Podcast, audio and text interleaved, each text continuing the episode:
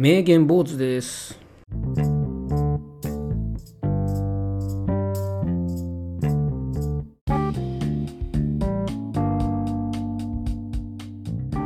はい、今回のね、言葉はね、あの、これどこなんでしょうなんかお寺に貼ってあったって書いてあったか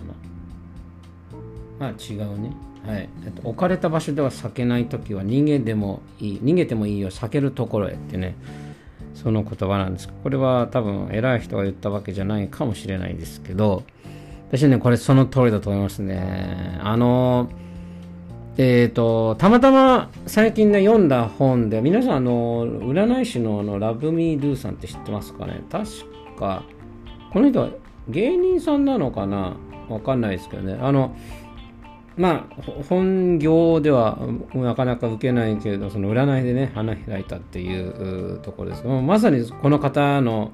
あのーこの方の生き方、人生がね、これを物語ってますよね。自分でこれをやろうと思ってね、えー進んだ場所では、あのー花咲かなかったんだけど、別のことを始めたら花咲いたっていうところですよね。で、これって、普通の会社に入ってる人が皆さん経験されてるかなとちょっと思うんですよね。あのこれ仕事でもいいしいじめに遭ってる時でもいいと思うんですけどうーんとにかくその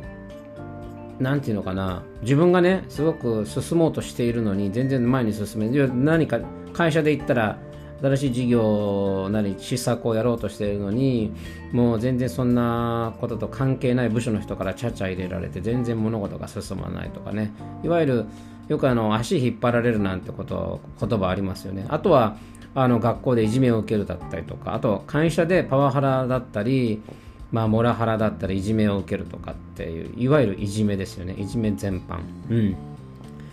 こういうのって、あのその環境を変えるだけで解決するんですよね。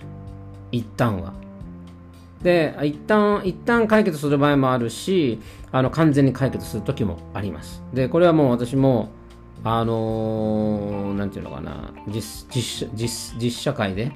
あのーもう痛いほどね経験してます。で私の場合は職場ですけどね。あのよく辛いことがあってそれを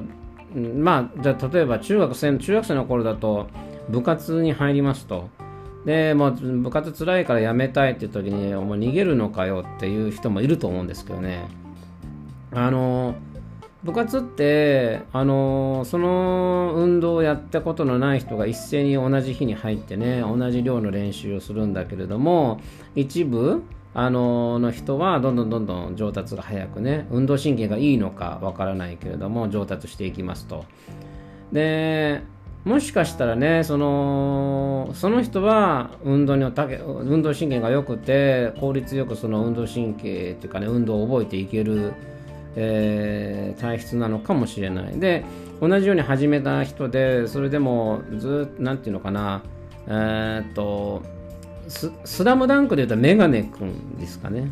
あ別にあの方があの上達してないわけではないけれどもそのスター性としてはねあのまあ桜木花道の方があの上達も早かったしとかね。あいろんな面でなんかルカワの方がルカワは来た時点ですでにスターだ天才だったみたいなねそんなことがあると思うんですけれどもいわゆるそういうことですね。でもメガネ君はね、逃げなかったですよ。逃げないっていうか、あの、ずっとそこまでいたんですけど、でも、そのメガネ君は、あのーが得意な分野があったと思いますよ。別に本人がね、嫌がってなかった、嫌がってないからそこにね、えーずっといたから、あれはいい例なんですけど、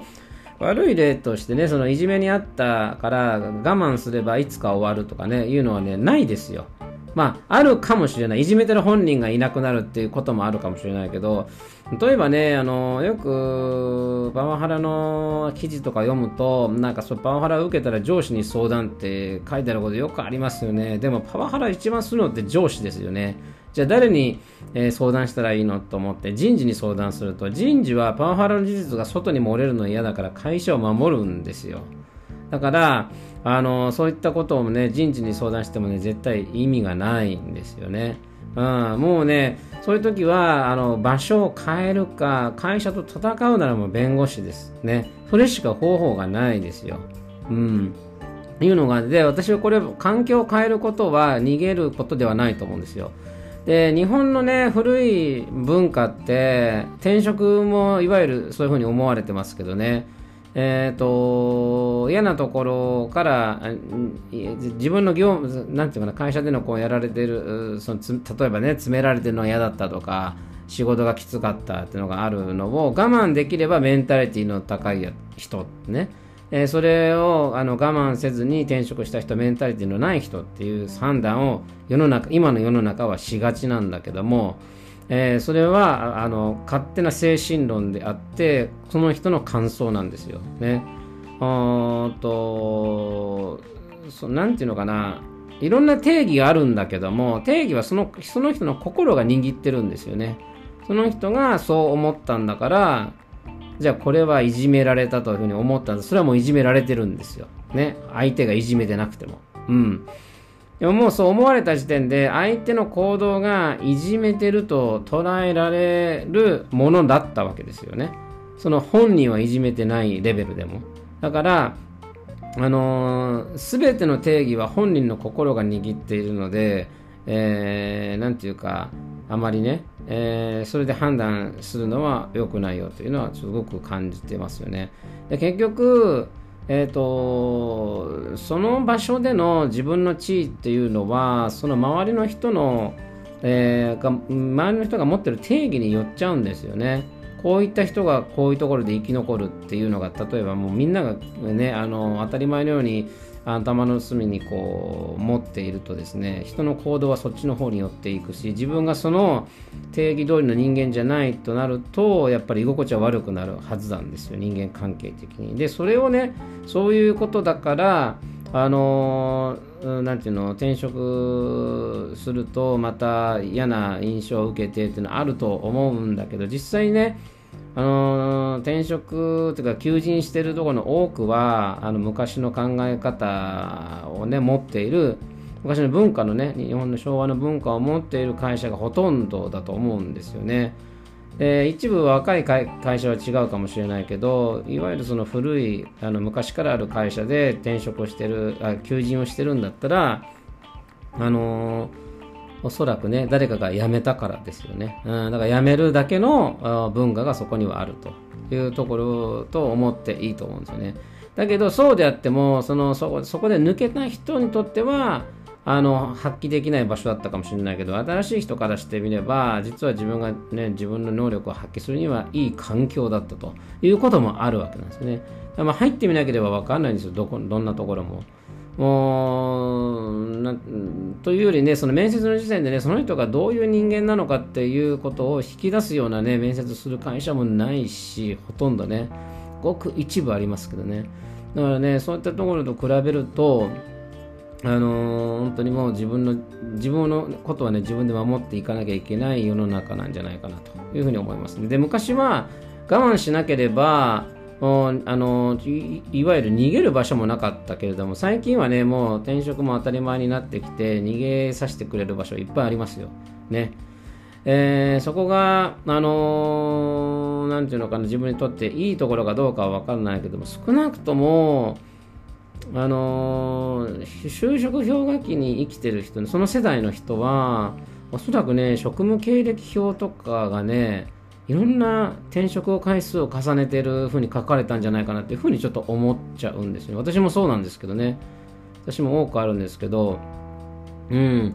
いわゆるね、あのー、なんて言ったらいいかな。うん、少ない、まあ、不景気っていうのもあったし、不景気っていうのもあったし、時代的にね、あのー、本当に認められる人だけ、こういうことができる人だけど実力主義みたいなところも出てきたしね。うん。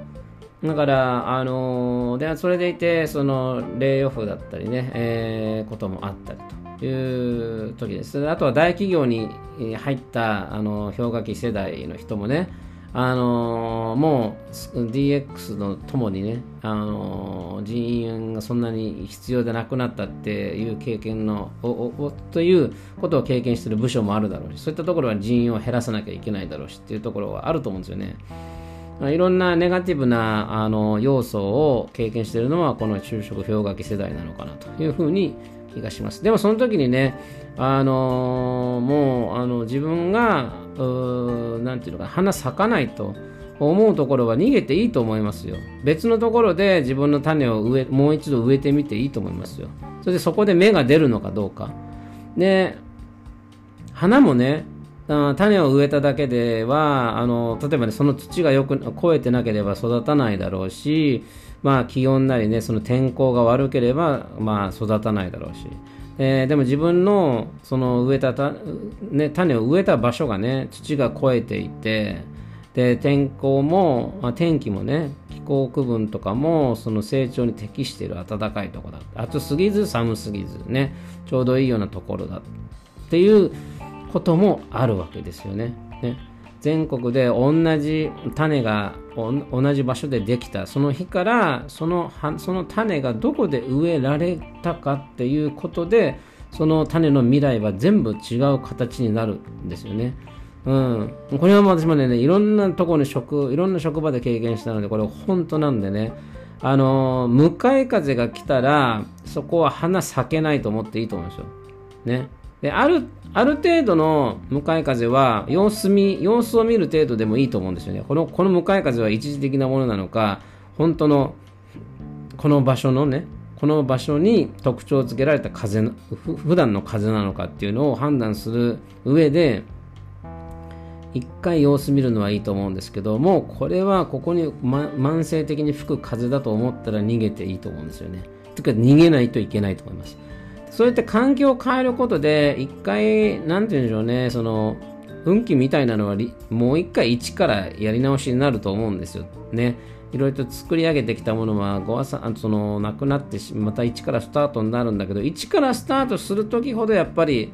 運が入ってくる気がしますよね。一回貯めたものを捨てるわけだから、その捨てたところに新しい風がね、気がね、入ってくるじゃないかなっていう気はしてます。で、実際にやっぱり、あのー、ね、あのいじめられてたこのこの地区ではいじめられてたからこっちに引っ越して、えー、いい学校、ね、環境で育つことができたとかね、えー、すごくこういじめ気質な人ばかりがここにはいたけれどもやっぱり移動してね、えー、そういったとこじゃないとこに来たと。でまあまた新しいとこでも似たようなネガティブがあるんだけれどもやっぱりえー、環境を変えるとね、えー、仕事の場合だったら年収が上がる可能性があるね。うん、大体100万アップぐらいっていうのはね、普通にありますよ。ね。だから、そういう意味でね、あのー、そういう、う辞めるということはネガティブかもしれないけど、でも、あのー、収入がね、年収が上がるという意味ではポジティブじゃない？というとこですね。うんなので、えー、必ずしもね、えー、やめたりすることがネガティブじゃなくていいことでもありますよと。で、あのー、昔のね、昭和のその精神論にね、え惑わされずに自分にとって向かい風だと思ったら環境を変えるということをしてみてください。それでは。